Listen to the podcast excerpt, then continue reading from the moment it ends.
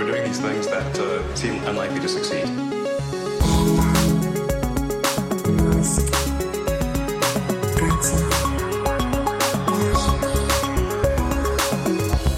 Bueno, bienvenidos a un nuevo episodio de Elon y por fin vuelve Matías. ¿Qué tal estás, Majo? Muy bien, estoy vivo, a diferencia de Elon, que decía el otro día que estaba muerto, pero no, no, no. Estamos los dos vivos bien y con los dos brazos funcionando. Qué bueno, qué bueno que volviste. Barrilete cósmico. Eso es. Oye, mira, vamos a empezar a hablar de eso. ¿Qué pasó el otro día, macho? Que decía la gente, bueno, no sé cuántos de los oyentes lo vieron, pero empezó a correr un rumor falsísimo de que, de que se había muerto Elon Musk, macho. Pues esto dicen que lo empezó o una sola persona o un grupo pequeño de personas. Bueno, siempre hay gente que ve como una mano negra ahí que está intentando controlar, no sé si los mercados o el cripto o mm, qué. Puede ser. Pero todo empezó con, creo que con una captura de un tuit falso de Grimes que decía, perdí al amor de mi vida y al padre de mi hijo. Y claro, empezaron a todo el mundo a tuitear Rip Elon, descansa en paz Elon Musk, el Tony Stark de nuestro mundo, ¿no? Pero no, no pasaba nada. Elon tuiteó un emoji confirmando que estaba vivo. Ah, sí. Y básicamente eran todo capturas falsas. Sí, y es que cuando me lo pasaron ya creo que había pasado el, el rumor. O sea, es decir, como que fue muy, fue muy, muy, muy raro porque Obviamente, cuando estás demasiado tiempo delante de las, de las noticias y solo empiezas a ver pantallazos y vídeos recortados y cosas así, ya sabes que es falso, ¿no? A lo mejor se la cuelas al típico, ¿sabes? Alguien que solo utiliza WhatsApp para consumir Internet, pero es como unas formas muy cutres, de verdad. Me gustó de todas formas que se metieron los de The Onion a tocar los cojones. Pusieron y se volvieron a tuitear un, un artículo de 2020 en el que ponía Elon Musk corre a salvar a un Tesla que se había caído encima de un niño pequeño. Vaya telita, esta relación de amor y odio, ¿no? Además, entre, entre Elon Musk No sé si ahora mismo lo sigue o no lo sigue, pero hace tiempo que, dejó de, tener esa relación tan cercana con The Onion, ¿no? Sí. En fin, bueno, es que te has perdido muchas cosas esta, este mesecito, entonces te tienes que poner al día, porque no sé si llegaste a ver dentro de, la, la, parálisis cerebral que fue el mes de, febrero de 2020 para los que estábamos en Twitter todo el día metidos, no sabíamos bien qué es lo que estaba ocurriendo la mayoría de los días. Y uno de los acontecimientos fue que Elon Musk invitó a Vladimir Putin a Clubhouse, o sea, sí, por el morro.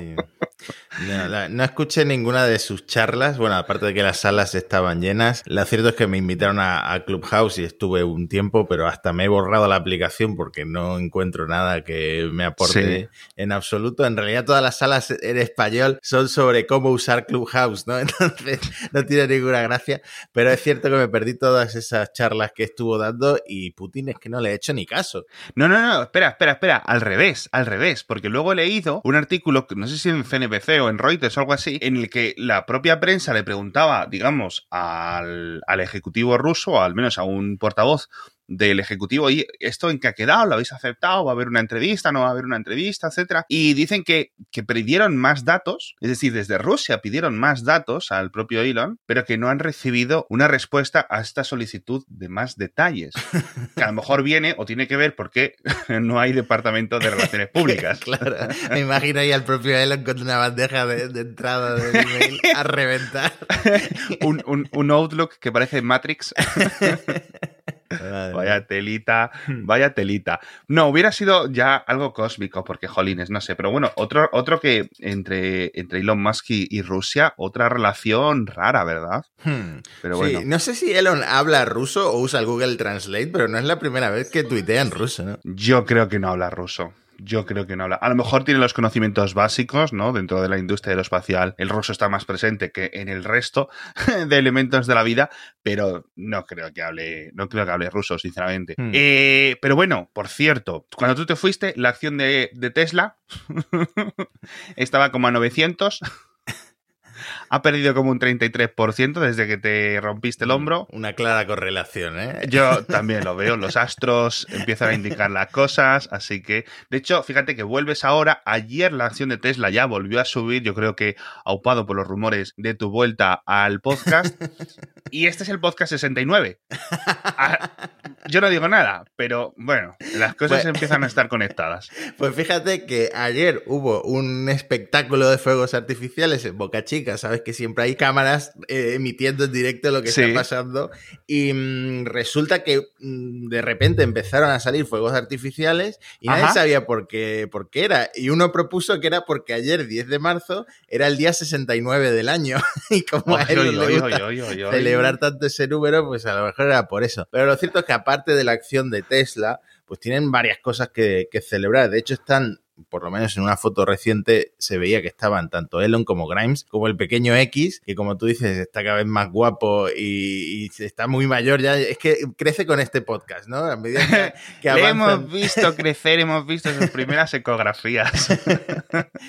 y claro, entonces pensando, a ver qué, qué es lo que pueden estar celebrando, pues algunas propuestas que tengo es primero el aterrizaje exitoso del SN10, del que hablaremos un poco más tarde, porque luego acabo explotando de todas formas, y eh, un tema del que no hemos hablado todavía, que es la inauguración de Starbase, que es como una ciudad que Elon quiere montar ahí en Boca Chica y alrededores, eh, que será como nuestro pasaje a Marte, ¿no? Como la, ciudad de la que saldremos hacia Marte y esta vida multiplanetaria que tiene Elon en la cabeza. Entonces, probablemente estuvieran celebrando esto, que inauguran Starbase, ponen esta primera piedra en este proyecto. Eh, nuevo que se ha montado en la cabeza, que por cierto ya se ha encontrado con la oposición de un juez en el condado de Cameron, al que ya han pedido permiso para montar esta ciudad, porque este juez no ve con muy buenos ojos que se fusione Boca Chica con una nueva ciudad inventada que se ha inventado Elon alrededor de todo esto que tienen en la fábrica de la Starship.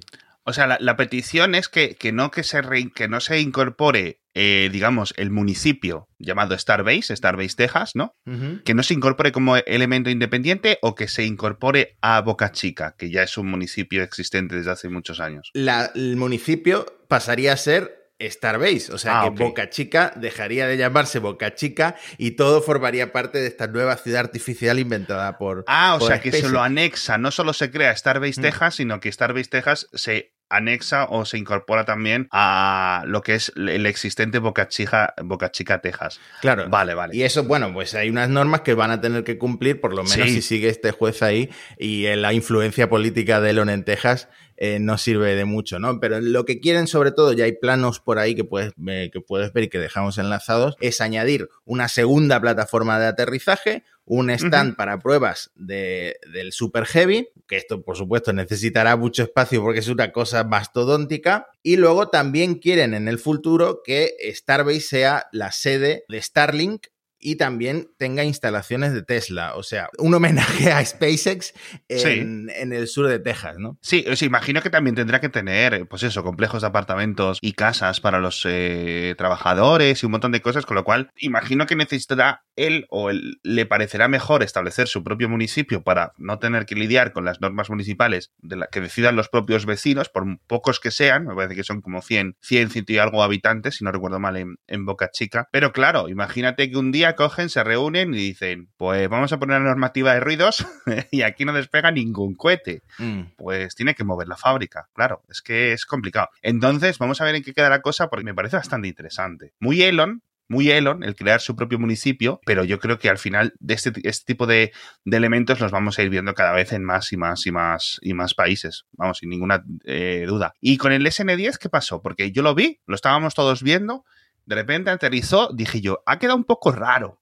Hmm. aterrizado. Pero quité el vídeo porque no le di más importancia, ¿no? Un poco contento porque ya había conseguido aterrizar a la tercera, etcétera. Y luego de repente, al día siguiente, tuve que corregir la newsletter para añadir. Pero al final explotó. ¿Qué pasó con eso, macho? Sí, explotó como 15 minutos después de aterrizar. De hecho, se ve que el aterrizaje es mucho más suave que el del SN9. El SN9 entró con todo y reventó. El SN8 eh, no se encendieron los dos motores, eh, entonces también explotó directamente con el impacto en el suelo, pero el SN10 hizo un aterrizaje suave, que todo el mundo lo daba por exitoso, que de hecho fue exitoso, pero Elon ha explicado que en realidad dio con demasiada fuerza sobre las patas que se acabaron rompiendo. También la falda del cohete se acabó rompiendo.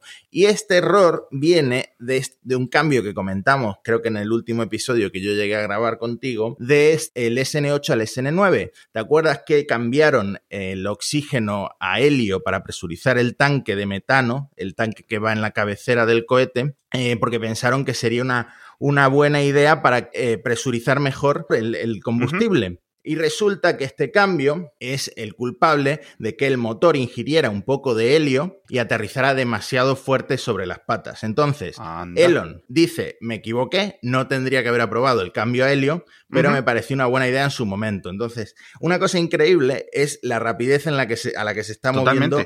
SpaceX, que de un prototipo a otro hacen cambios que yo creo que ningún otro fabricante de cohetes hace con esta velocidad. Entonces, con el SN11, que ya está en la rampa de lanzamiento, están trabajando en correcciones para dejar atrás el helio, olvidarse de ese cambio y volver a presurizar con oxígeno, con oxígeno líquido. Probablemente este cambio haga que el aterrizaje sea todavía más suave. De todas formas, la maniobra, la que llaman la maniobra esta suicida, me sigue pareciendo escalofriante y yo Sí. no sé si me atrevería a subirme a un cohete que para aterrizar tiene que hacer ese belly flop, esa maniobra de, de darse la vuelta segundos antes de aterrizar, pero bueno, si ellos lo están viendo claro, por algo será, ¿no? Yo imagino que cuando esto esté mucho más maduro, cuando esto esté empezando a mover gente, etcétera, los viajes serán de otra forma y las maniobras serán de otra forma, o al menos eso espero, por justo por lo que dices tú. Eh, como serán largas distancias, en vez de un aterrizaje y básicamente una posición vertical para aterrizar a 100, a 200 metros de distancia después de subir X kilómetros, ¿no? Pues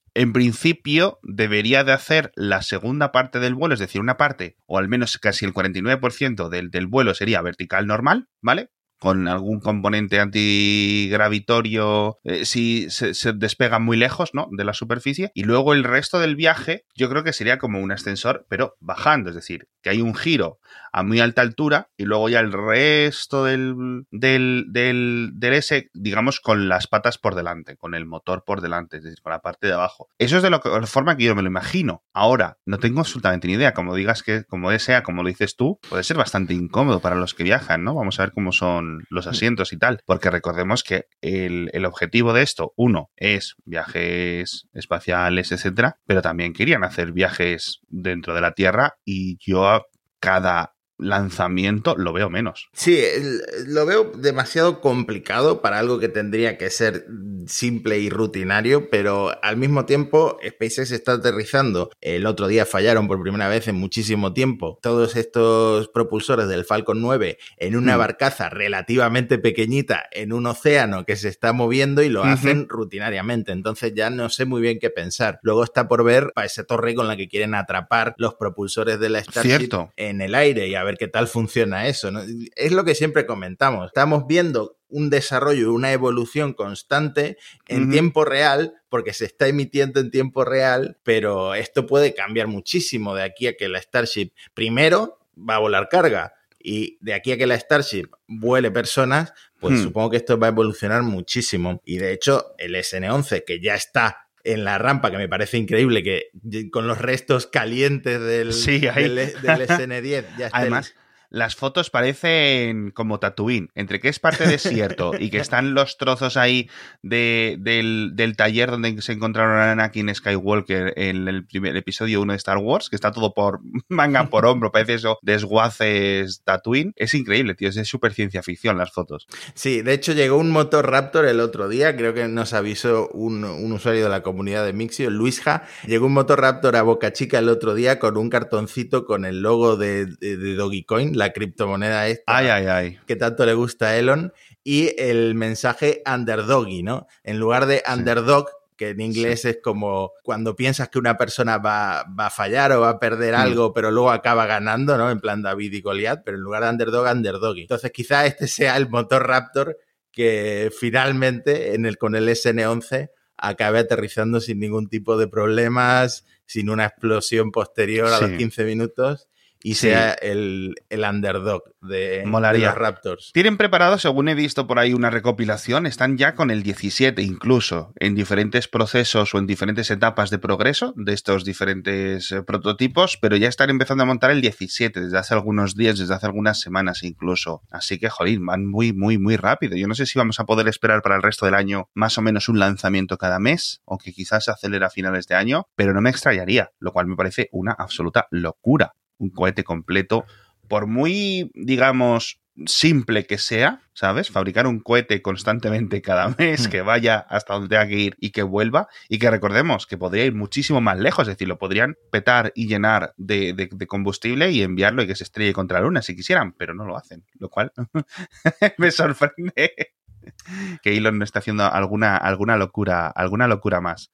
Ay, Dios mío. Mientras tanto, eh, Starlink, este futuro spin-off de SpaceX, se sigue expandiendo por Europa. Ya sabemos que a España llegará eh, a mediados o quizá más tarde de 2021, pero ya se puede probar la beta en Alemania, en el Reino Unido y al otro lado del mundo, en nuestras antípodas, en Nueva Zelanda. Qué bueno. Eh, hoy mismo se ha lanzado otro lote de satélites, ya son casi 1.300 lanzados, pero como varios han dejado de funcionar, unos 1.200 siguen en órbita y activos, ¿no? De hecho, el otro día también se batió otro récord y ya son dos cohetes, dos propulsores de la primera etapa del Falcon 9 que han ido ocho veces al espacio. Entonces ya el máximo nivel de reutilización jamás alcanzado por eh, una empresa aeroespacial, pues lo han vuelto a batir el récord.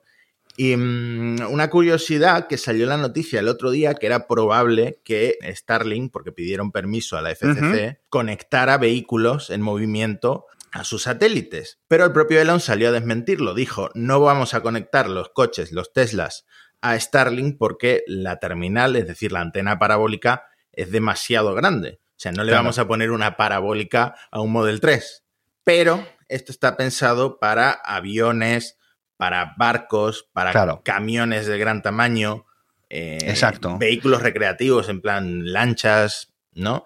Eh, y tiene mucho sentido. Tiene mucho sentido, aunque al final los aviones ya tienen internet conectándose mm, antenas de tierra y, también existe el internet satelital, pues eh, Starlink va a reducir la latencia de este internet satelital para estos vehículos que están en el mar, los barcos de contenedores, los incluso eh, camiones que en el futuro serán autónomos. Esto podría estar bastante bien. Yo creo que la gente se flipó mucho porque esto lleva proponiéndose mucho tiempo. En plan, pues tengo Tesla y le pongo el Starlink y todo de Elon Musk, ¿no? Y me pongo una estampita de Elon en el interior del coche y meto el coche en el cohete y me voy a mi casa en Marte, ¿no? Que yo creo que mucha gente se piensa que esto va a llegar en 2023. Lo que, lo que dice el propio Elon. La, la antena es demasiado, demasiado, demasiado grande.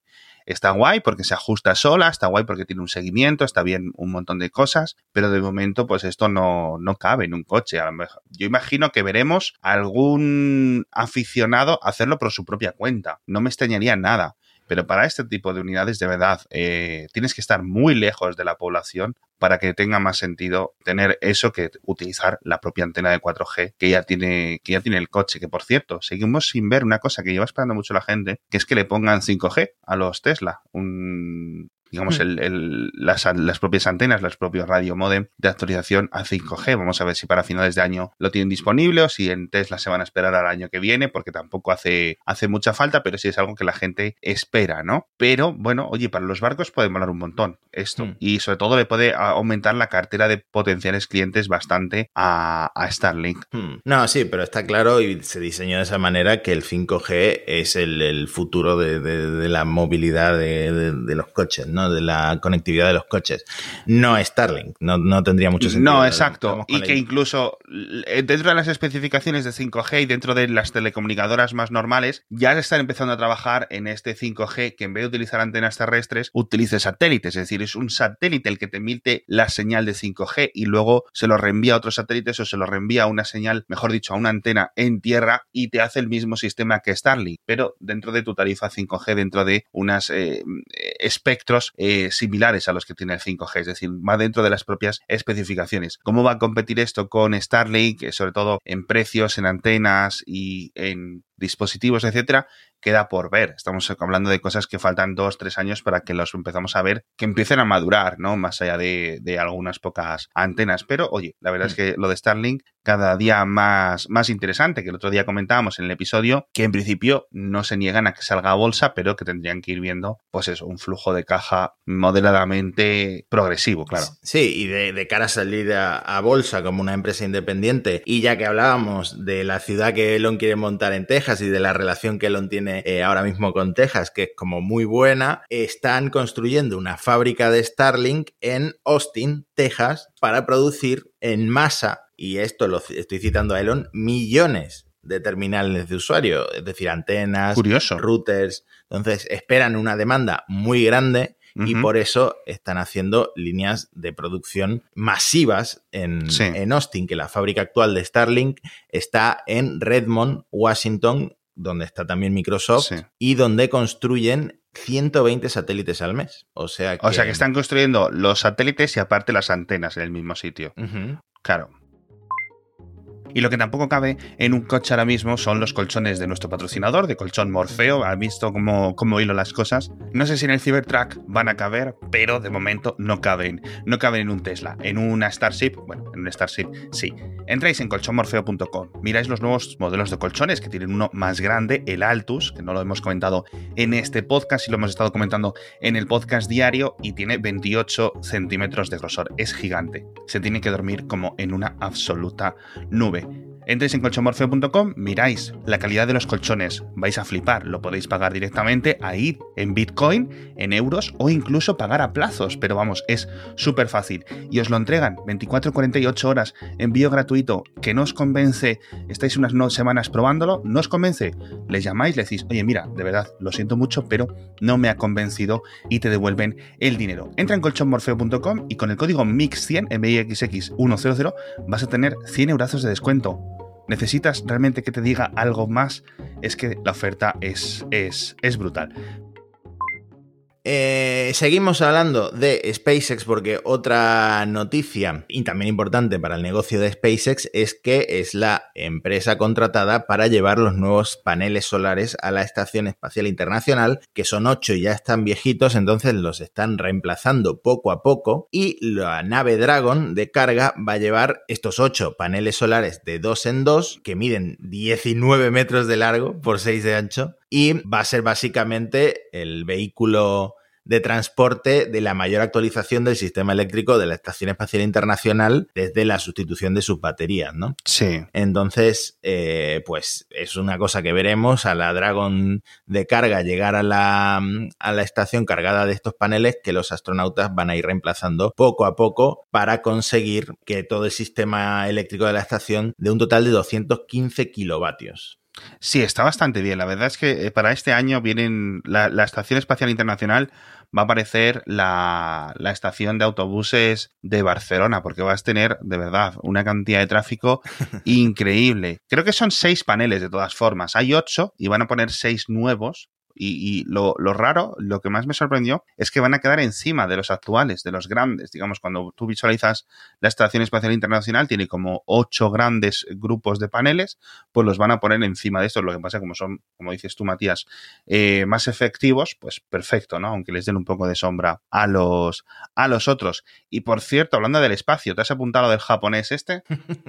lo del japonés, nuestro amigo japonés del que hemos hablado muchas veces, porque no sé cuántos concursos cursos ha hecho ya para, para, ir con él a la Luna, que es esta primera persona, el millonario que mm, reservó el viaje para orbitar la Luna. Primero iba a ser con un Falcon Heavy y ahora va a ser con la Starship. Él, eh, se llama Yusaku Maezawa y como ya descartó la idea de buscar novia con un reality show en la televisión japonesa para ir con él a, a, la luna, ahora básicamente está regalando ocho plazas. Él dice que va a sortear ocho plazas, ha abierto un formulario eh, en el que tienes que poner tus datos, ojo ahí porque estará recopilando datos de miles de personas, y además el formulario al final te pone en qué cuentas de redes sociales me sigues. en mi Twitter en inglés, en mi Twitter en japonés, en mi LinkedIn, en mi Facebook, en mi no sé qué, no sé cuánto. Entonces yo creo que está como muy orientado a que lo sigas en redes sociales, pero el premio, si de verdad cumple esta vez y no pasa como con la novia que nunca ocurrió, es eh, ir en una de esas ocho plazas en un viaje que se realizará en principio en 2023. Mucha gente pone en duda que la Starship esté lista para, para este tipo de viajes tripulados en 2023, en el que irían en total unas 10 o 12 personas. Suponemos que habrá algún astronauta eh, oficial, un comandante, ¿no? cualificado, alguien que mande. Y, en realidad tienes poco tiempo. Si te quieres apuntar, tienes hasta el 14 de marzo.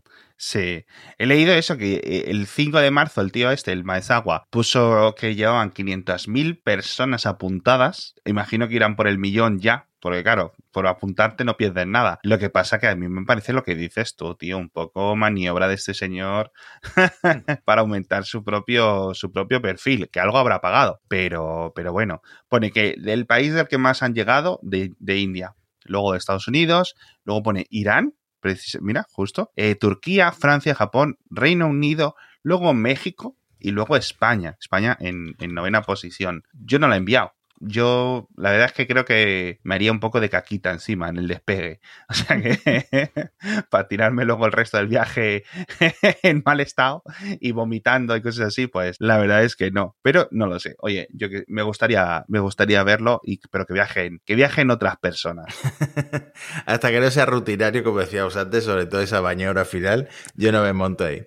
Aunque bueno, estoy tentado porque es gratis, ¿no? Porque quién sabe que, si algún día podré ahorrar tanto como para ir al espacio y sobre todo para orbitar la luna, que eso ya es el siguiente nivel, tiene que ser impresionante y te metes en un club en el que muy pocas personas han estado hasta ahora. Eh, antes de dejar de hablar de SpaceX, te quería comentar que seguro que lo has visto.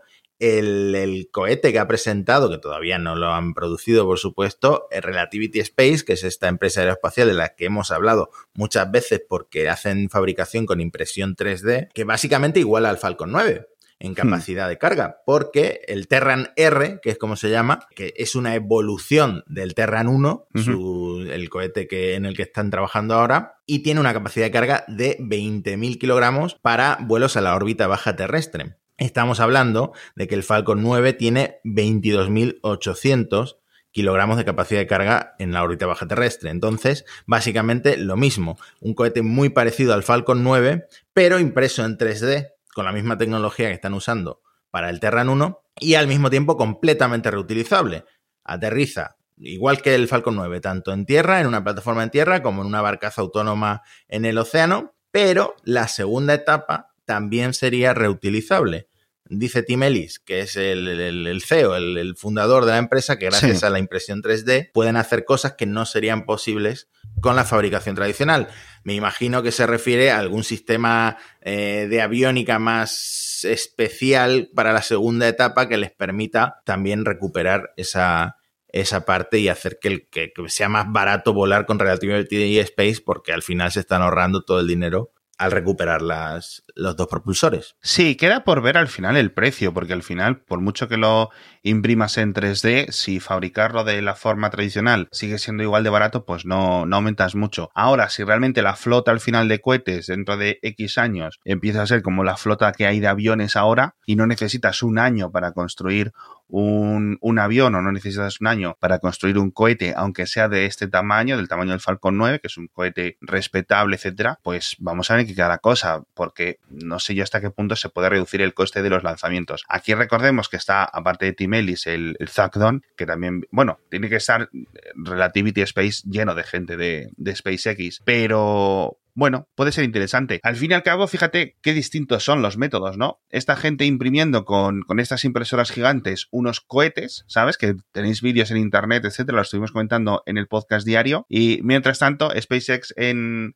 en Texas, básicamente haciéndolo con amartillazos, ¿no? los, las Starship. Con lo cual, oye, los dos sistemas parece que funcionan, los dos sistemas vamos a ver cómo descalables son. La producción, yo no me extrañaría mucho que si esto funciona, eh, Elon tira hacia ahí, ¿sabes? hacer hmm. este tipo de naves con impresión 3D, porque al final si solo lo que necesitas es fabricar rápidamente cascarones para las naves, ¿vale? O para los tanques de combustible. Y si realmente dice que necesitas mil Starships, Hay que construirlas así, macho. Es que no, no, no, veo otra forma de hacerlo, la verdad. Bueno, al final eh, SpaceX lleva una ventaja de muchísimos años. Mucho, mucho, mucho tiempo, sí, sí. Pero Relativity pues, precisamente tiene mucho que demostrar todavía. Sobre todo que va, va a ser capaz de llevar toda esa carga Hmm. al espacio para luego aterrizar, ¿no? Y hacerlo como SpaceX, de, de, forma rutinaria como si fuera un lunes cualquiera. Sí, no, a ver qué tal les va a los, a los, digamos, a estos rivales que vienen un poco por detrás de SpaceX, ahora sobre todo con Rocket Lab, con los nuevos Neutron, la gente de Blue Origin que siempre va un poco por detrás. Ahora están haciendo algunas cosas, pero el New Glenn parece que se va a retrasar ya hasta finales de 2022. Con lo cual, bueno, al final los que llevan haciendo las cosas ya dos, tres años bien son la gente de SpaceX y el resto, pues eso, yo creo que unos tres, cuatro añitos, quizás cinco incluso, de retraso. Vamos a ver si se equiparan las cosas, pero de momento el líder sigue siendo, sigue siendo el amigo Elon. En fin, con esto nos despedimos. Este episodio de Elon, episodio 69. Muchísimas gracias, Matías. Nada, gracias a ti por dejarme volver. He vuelto a abrir la puerta. no, es que a lo mejor la gente se acostumbraba a José y ya no te echaba de menos. Nada, eso. Muchas gracias a José Jacas por, por haber estado sustituyendo. Yo a ti te prometo que ya no te voy a volver a pinchar las ruedas de la bici para que no te vuelvas a caer más. y a todos los oyentes, muchísimas gracias. Nos vemos en el próximo episodio. We're doing these things that uh, seem unlikely to succeed.